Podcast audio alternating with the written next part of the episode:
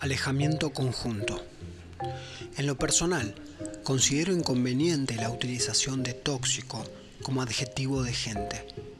Entiendo que es una forma de expresar, especialmente de moda, pero también pienso que se presta a la confusión.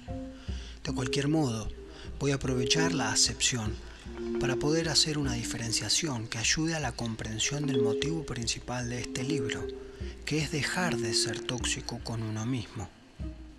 La toxicidad, entonces, hace referencia a la biología, es decir, al funcionamiento del cuerpo humano y a su relación con elementos tóxicos.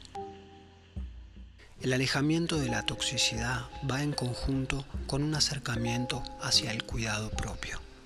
Esto sucede en una misma acción si se registra correctamente el elemento tóxico. En el ejemplo del monóxido de carbono de las estufas a gas, abrir la ventana es la acción correcta. Es decir, dejando una apertura se permite que el tóxico que se genera por el uso del gas para la calefacción tenga una vía de salida y no contamine el ambiente en el que nosotros mismos estamos respirando. Abrir la ventana es la acción que a la vez que nos mantiene el cuerpo a temperatura en épocas invernales, nos protege del tóxico químico. Una vez que este hábito se instaura, el de protegerse, dejando una vía que ventile el ambiente, es cuando podemos empezar a pensar en una segunda etapa, optimizar y alejarnos un grado más del contacto con el tóxico. Esto quiere decir intentar ver de qué modo se puede planificar para que el sistema de calefacción sea otro y entonces directamente eliminar el tóxico del ambiente. Entiendo que por distintas circunstancias a veces no es posible hacer esto. Entonces, mantener el hábito ya es un logro importante. La utilización de ropa adecuada y el agua caliente contenida en bolsas térmicas preparadas pueden ser opciones intermedias para evitar el uso.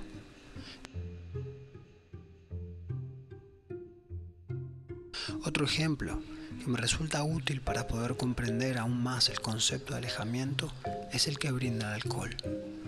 En los grupos que reúnen individuos con dificultad para controlar el impulso en el consumo de alcohol, suele sugerirse en la medida de lo posible que a la vez que se busquen personas para pasar el tiempo, se intente dejar de frecuentar a personas que consumen alcohol. No es que esas personas tengan nada malo, sino que por estar habituados al consumo, cambiar ese hábito de consumo, puede ser que sea más difícil abstenerse. Si bien en el caso del alcohol el alejamiento no es de la persona, sino de la partícula química que contiene el alcohol, nos permite entender que alejarnos de las personas que nos hacen daño psíquico puede entenderse como si fueran estas personas un elemento tóxico, aunque no necesariamente químico. Literalmente no lo son, pero la reacción física biológica del cuerpo con la liberación de cortisol permite indirectamente considerar el encuentro con dichas personas como un momento de toxicidad. En este caso, la toxicidad es autogenerada porque el cortisol lo libera nuestro propio cuerpo. Pero la situación estresante que se vive con la persona tóxica, entre comillas, puede desencadenar esa liberación inconveniente de cortisol. Es por ello que la acción de evitar encontrarnos con personas que nos hacen mal es un claro ejemplo de estar empezando a evitar la autotoxicidad. Esto último se explica de la siguiente manera. Cualquier persona que se encuentra bajo un nivel de estrés alto por ser maltratada sin advertirlo, luego descarga ese maltrato. Eso es invariable la mayor parte de la descarga es para con uno mismo. Esto a veces es muy difícil de percibir y de entender. Y también puede ser que se descargue con el mundo que nos rodea. Es por eso que no es para nada raro que uno, cuando se siente maltratado y no puede descargarse, se pelee con cualquier persona o repita ese vínculo que le acaba de suceder con el maltratador, pero en este caso desde la posición opuesta, es decir, maltratando a otros. Otros puede ser una planta, el medio ambiente, una persona, un animal, etc. En particular uno mismo.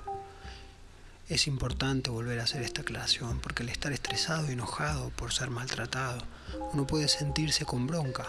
Y me animo a decir que el principio básico para dejar de ser tóxico es descargar la bronca de una manera saludable para nosotros en primer lugar y que no lastime al otro en segundo lugar. Pero, ¿qué hacer con la bronca? Del mismo modo que sucede la liberación de cortisol en situaciones de estrés, el cuerpo libera endorfinas en situaciones de placer. Entonces, buscar formas de gratificación, de placer, que son propias de cada persona, es, desde mi punto de vista como médico, la principal forma de descargar, de desintoxicarse sanamente. De esta manera se está descargando de un modo beneficioso, generando un hábito positivo, el de la liberación de endorfinas, conjuntamente con la eliminación de un hábito negativo, y por sobre todas las cosas se produce la verificación de que podemos hacer algo por nosotros de forma saludable. Darnos cuenta que podemos cuidarnos es el portal para el infinito, para comprender el infinito. Porque siempre vamos a encontrar una forma nueva de cuidarnos mejor, a nosotros y a los que están alrededor nuestro. Así podemos cuidarnos de nuestras propias reacciones tóxicas, que son reacciones contra nosotros mismos.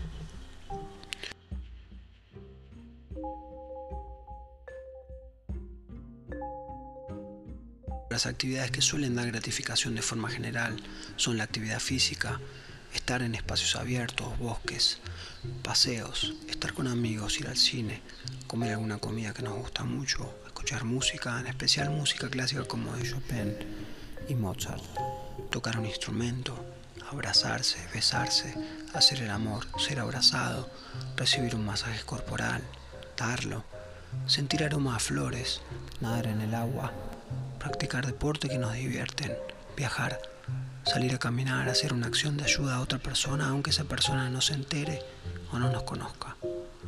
Son todas acciones que aumentan la liberación de endorfinas.